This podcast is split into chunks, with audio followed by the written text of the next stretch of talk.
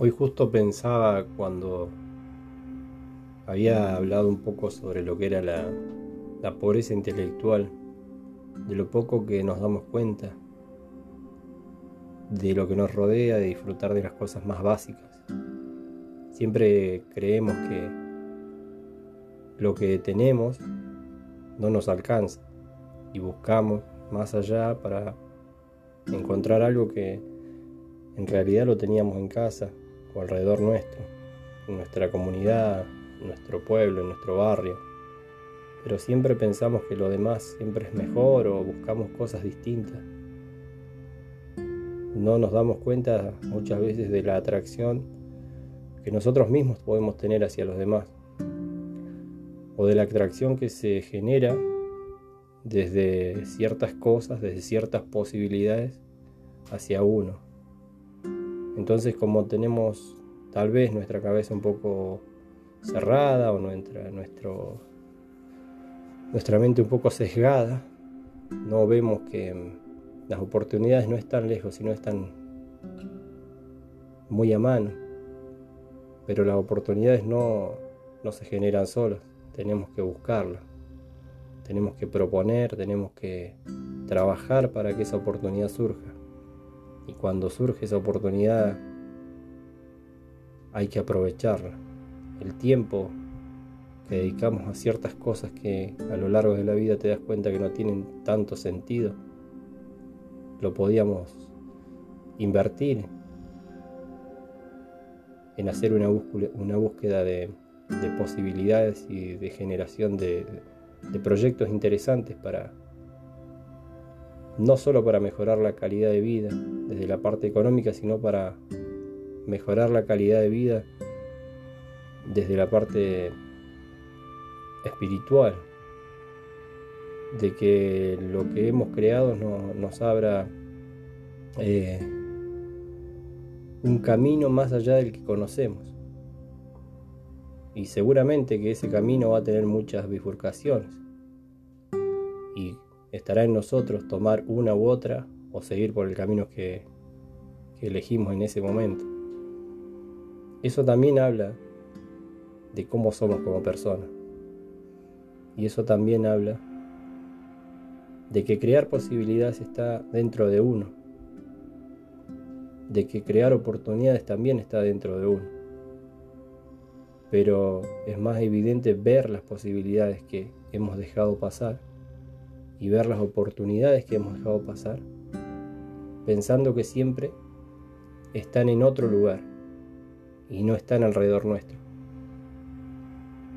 Y se nos pasó el tiempo, se nos pasaron las oportunidades, se nos pasaron los días pensando y creyendo que no estábamos cerca de lo que realmente buscábamos. Y a veces sin buscar nada, encontrás mucho. Pero cuando lo encontrás, Tenés que darte cuenta y no dejarlo pasar y aprovechar eso, porque esa es la oportunidad, el no buscar cosas que encontraste. Y no buscar cosas que uno encuentra es cuando se ha creado solo esa oportunidad y esa posibilidad de crecimiento.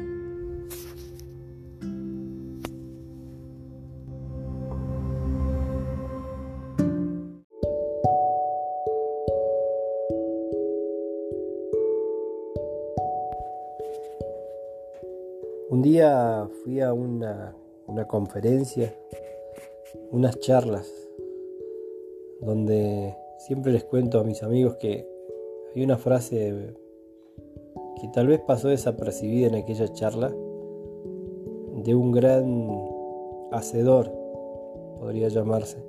Un señor el cual tuvo un centro, un centro de esquí en el pueblo en el cual yo vivo el primer centro y el único que hoy está también vigente en el lugar. Ahora ya lo tiene una empresa grande, una empresa privada.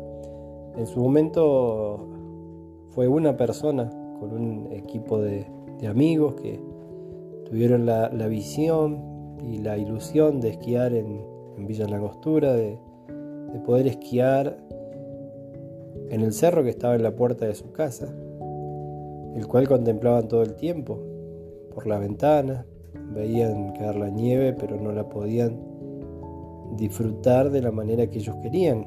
Eran europeos que venían acostumbrados al esquí. Tal vez en este pueblo la gente, si bien estaba acostumbrada a las nevadas, estaba acostumbrada a ver el cerro, estaba acostumbrada a buscar leñas sobre nieve, estaba acostumbrada a cabalgar, a andar en carros con bueyes, a tirar eh, árboles que estaban caídos, los tenían que tirar con, esos bueyes, subir a los cerros para, para poder juntar leña y llevar a sus casas. El esquí era algo que ni siquiera era pensado en, este pueblo. Entonces cuando llegan estas personas comenzaron a, soñar con tener un, lugar para esquiar, no un centro de esquí propiamente dicho. Entonces comenzaron a hacerlo desde la nada. Comenzaron a talar el sotobosque, comenzaron a preparar torres con, con árboles de, que estaban muertos, ¿no? Hicieron eh, compostes, se diría. Y mm, este señor tiene una larga trayectoria en, el pueblo, un señor que hizo desarrollar económicamente el pueblo, un señor que hizo que este pueblo a través de ese centro de esquí se hiciera conocido. Porque antes siempre la gente, o la poca gente que conocía Villa Langostura, venía por el río un río que se llama Correntosa, en el cual se practica la pesca con mosca. Pero no estaba explotado, digamos, el, cerro, que un hermoso cerro, y, lo veíamos desde las casas. Solamente lo contemplábamos, lo contemplaban los, los viejos pobladores de este lugar. Cuando vino este señor llamado Juan Pedro, o Jean-Pierre en francés, Comenzó con ese sueño y comenzó a trabajar sobre el sueño.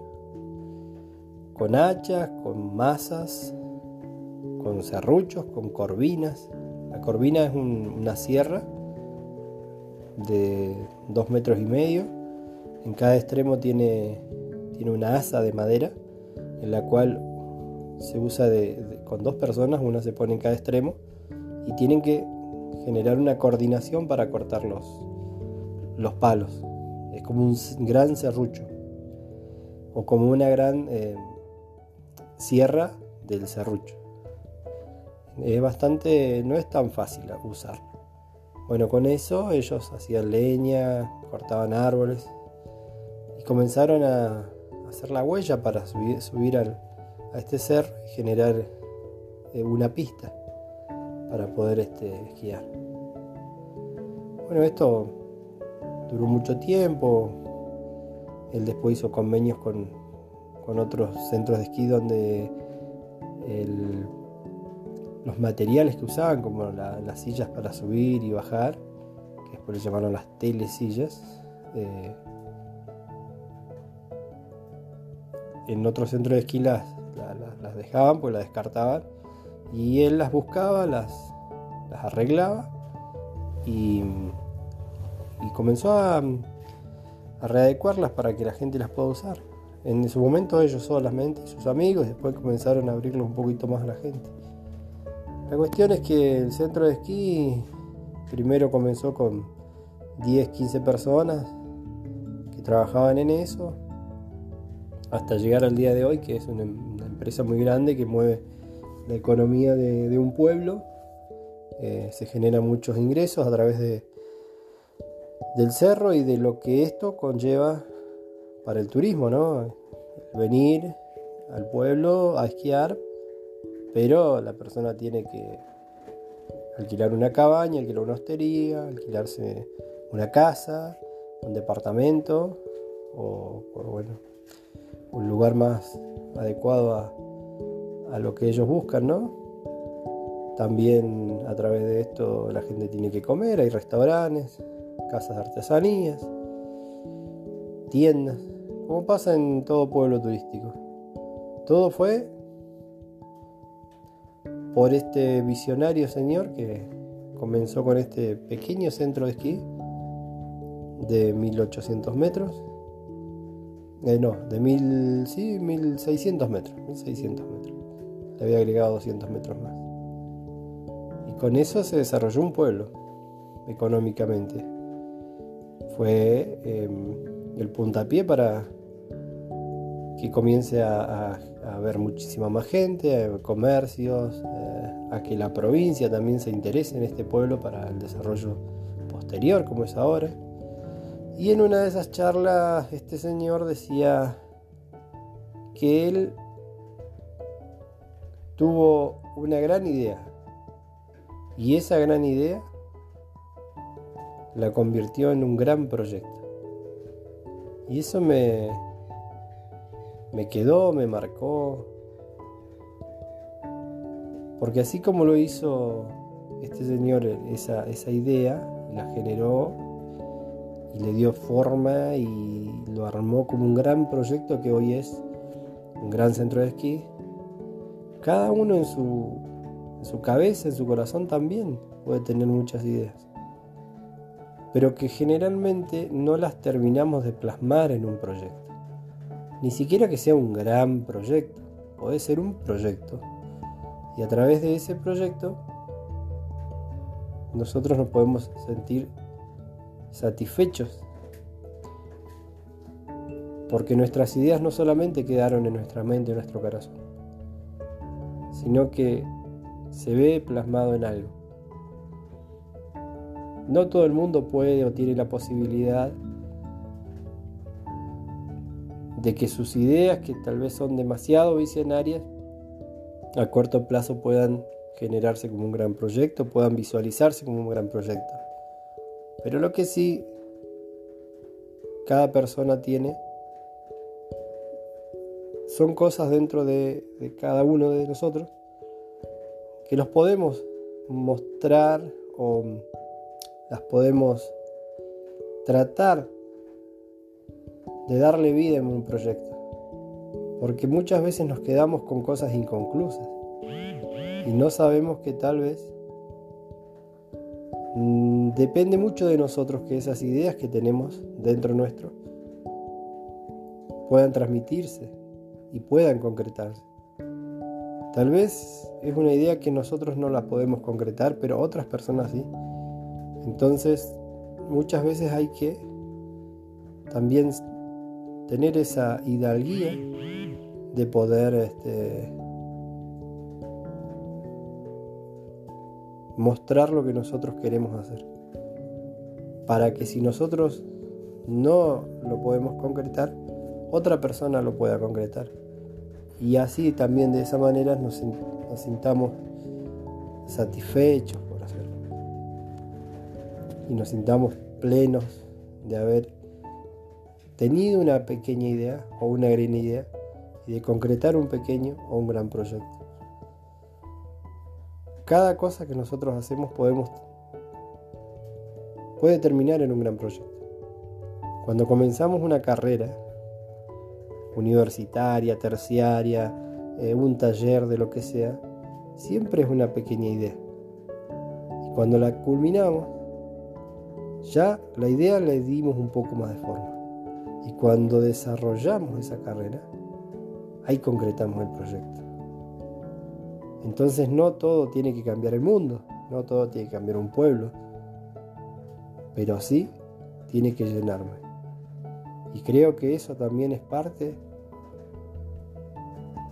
de nosotros como personas, de no quedarnos con lo, poco esto que pensamos que tenemos o lo mucho que pensamos que tenemos sino generar a través de nuestras ideas más proyectos, proyectos que los veamos, que nos hagan sentir eh,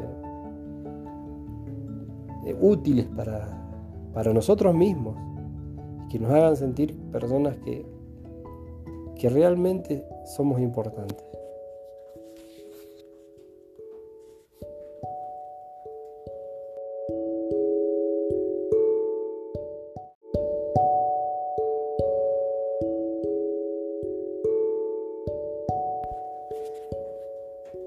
Un día fui a una, una conferencia, unas charlas, donde siempre les cuento a mis amigos que hay una frase que tal vez pasó desapercibida en aquella charla de un gran hacedor, podría llamarse.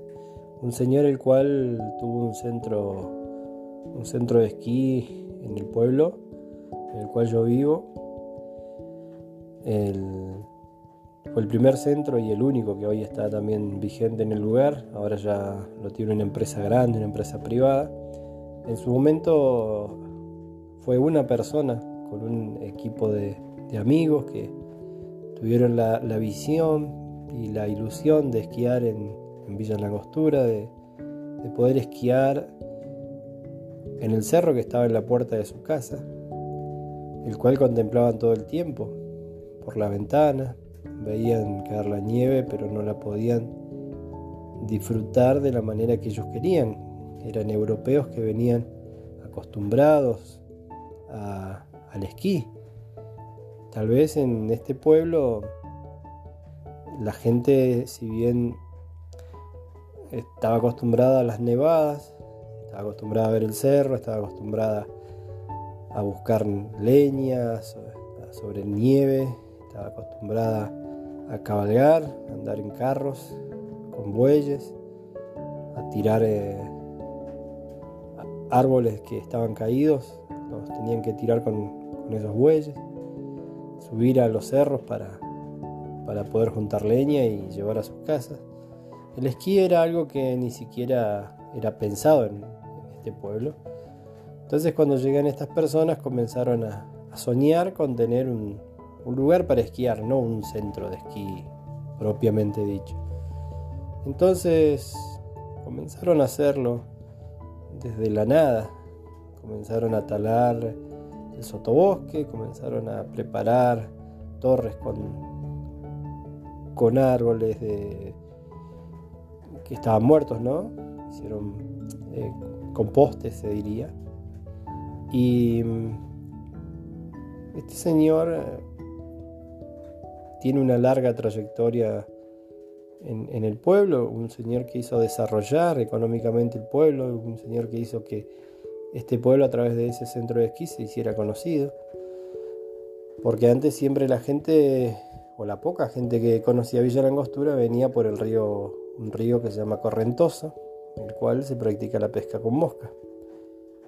Pero no estaba explotado, digamos, el, cerro, que un hermoso cerro, y, lo veíamos desde las casas.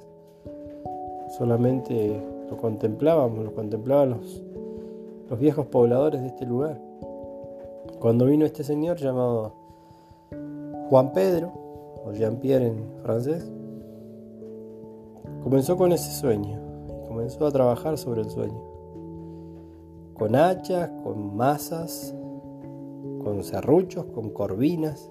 La corvina es una sierra de dos metros y medio.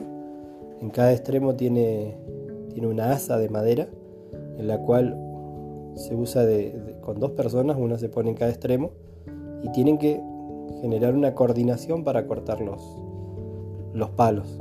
Es como un gran serrucho o como una gran eh, sierra del serrucho.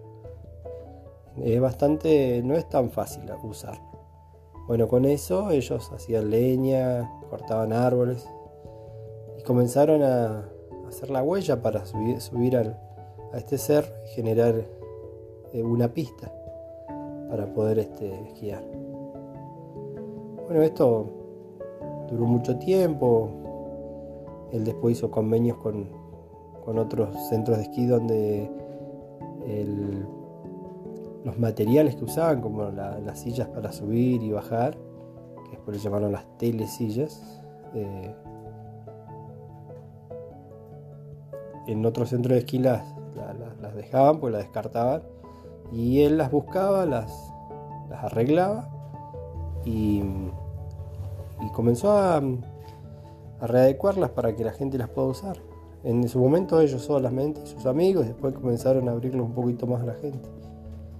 La cuestión es que el centro de esquí primero comenzó con, 10, 15 personas que trabajaban en eso, hasta llegar al día de hoy, que es una, empresa muy grande que mueve la economía de, un pueblo. Eh, se generan muchos ingresos a través de, del cerro y de lo que esto conlleva para el turismo, ¿no? Venir al pueblo a esquiar, pero la persona tiene que alquilar una cabaña, alquilar una hostería, alquilarse una casa, un departamento o, bueno, un lugar más adecuado a, a lo que ellos buscan, ¿no? También a través de esto la gente tiene que comer, hay restaurantes, casas de artesanías, tiendas, como pasa en todo pueblo turístico. Todo fue por este visionario señor que comenzó con este pequeño centro de esquí de 1800 metros. Eh, no, de mil, sí, 1600 metros, 1600 metros. Le había agregado 200 metros más. Y con eso se desarrolló un pueblo económicamente. Fue em, el puntapié para que comience a, haber muchísima más gente, comercios, eh, a que la provincia también se interese en este pueblo para el desarrollo posterior como es ahora. Y en una de esas charlas este señor decía que él tuvo una gran idea y esa gran idea la convirtió en un gran proyecto. Y eso me, me quedó, me marcó. Porque así como lo hizo este señor, esa, idea, la generó y le dio forma y lo armó como un gran proyecto que hoy es un gran centro de esquí. Cada uno en su cabeza, en su corazón también puede tener muchas ideas, pero que generalmente no las terminamos de plasmar en un proyecto. Ni siquiera que sea un gran proyecto, puede ser un proyecto. Y a través de ese proyecto nosotros nos podemos sentir satisfechos. Porque nuestras ideas no solamente quedaron en nuestra mente, en nuestro corazón, sino que se ve plasmado en algo. No todo el mundo puede o tiene la posibilidad de que sus ideas, que tal vez son demasiado visionarias, a corto plazo puedan generarse como un gran proyecto, puedan visualizarse como un gran proyecto. Pero lo que sí cada persona tiene son cosas dentro de, de cada uno de nosotros que los podemos mostrar o las podemos tratar de darle vida en un proyecto. Porque muchas veces nos quedamos con cosas inconclusas y no sabemos que tal vez mm, depende mucho de nosotros que esas ideas que tenemos dentro nuestro puedan transmitirse y puedan concretarse. Tal vez es una idea que nosotros no la podemos concretar, pero otras personas sí. Entonces, muchas veces hay que también tener esa hidalguía de poder este, mostrar lo que nosotros queremos hacer. Para que si nosotros no lo podemos concretar, otra persona lo pueda concretar. Y así también de esa manera nos, nos sintamos satisfechos por hacerlo. Y nos sintamos plenos de haber tenido una pequeña idea o una gran idea y de concretar un pequeño o un gran proyecto. Cada cosa que nosotros hacemos podemos puede terminar en un gran proyecto. Cuando comenzamos una carrera universitaria, terciaria, eh, un taller de lo que sea, siempre es una pequeña idea. Y cuando la culminamos, ya la idea le dimos un poco más de forma. Y cuando desarrollamos esa carrera, ahí concretamos el proyecto. Entonces no todo tiene que cambiar el mundo, no todo tiene que cambiar un pueblo, pero sí tiene que llenarme. Y creo que eso también es parte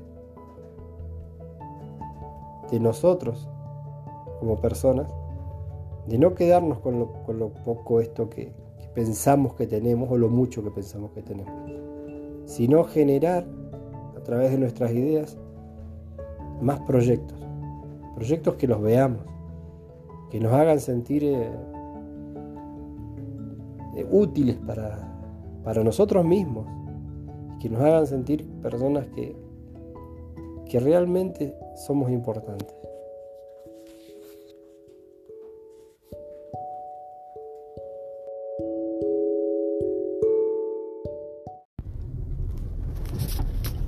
Hoy pasé a buscar a un señor que antes tenía muchísima energía, se llama Raúl, no sé si es tan importante la cita del nombre, pero este, lo, cito igual. Y él antes era un, señor que iba en bicicleta todos los días, hacía 15 eh, kilómetros para ir al trabajo y 15 kilómetros para volver, todos los días, y tenía un trabajo muy pesado él se dedicaba a hacer madera con una motosierra, voltear árboles y esas cosas. Y era un señor muy activo, pescaba, cazaba, era, estaba en, el campo que trabajaba, era un lugar muy grande, salían a la montaña a caminar. En un momento no le entraban las, botas de cuero porque tenía tan grandes los gemelos en las piernas que no podía usar botas de cuero de caña larga, así que tenía que usar eh, borseguía. Tenía muchísima energía, muchísima fuerza, muchísima inteligencia. Y de un momento para otro, hace aproximadamente 6 a 8 meses, eh, empezó a olvidarse las cosas. Eh, se empezó a olvidar, su esposa por ahí, como él siempre hacía chistes, pensaba que lo estaba, la estaba cargando. Y no, él se olvidaba porque había comenzado una enfermedad muy, muy compleja y muy cruel, que es el Alzheimer.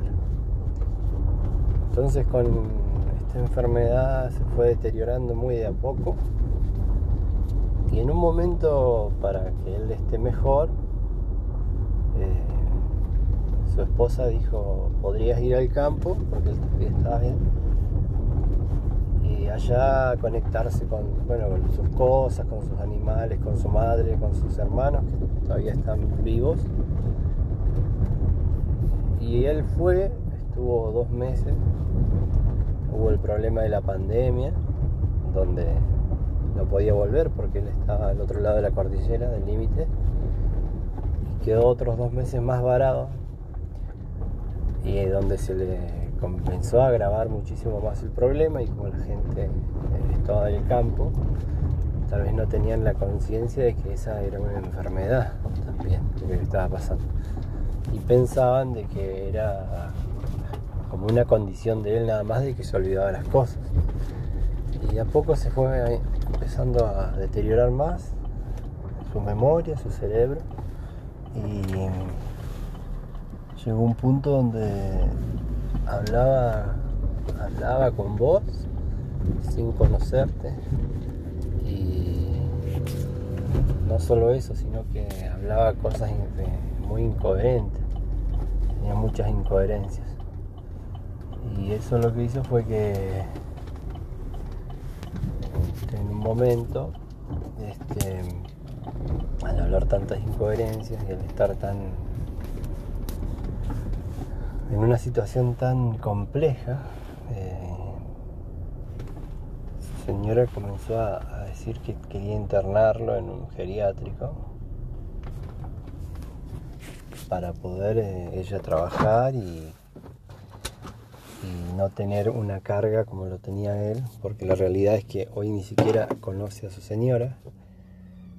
Y entonces empezaron a averiguar, pero hay tanta burocracia, tantas cosas que hacer acá en la Argentina que tampoco se puede internar.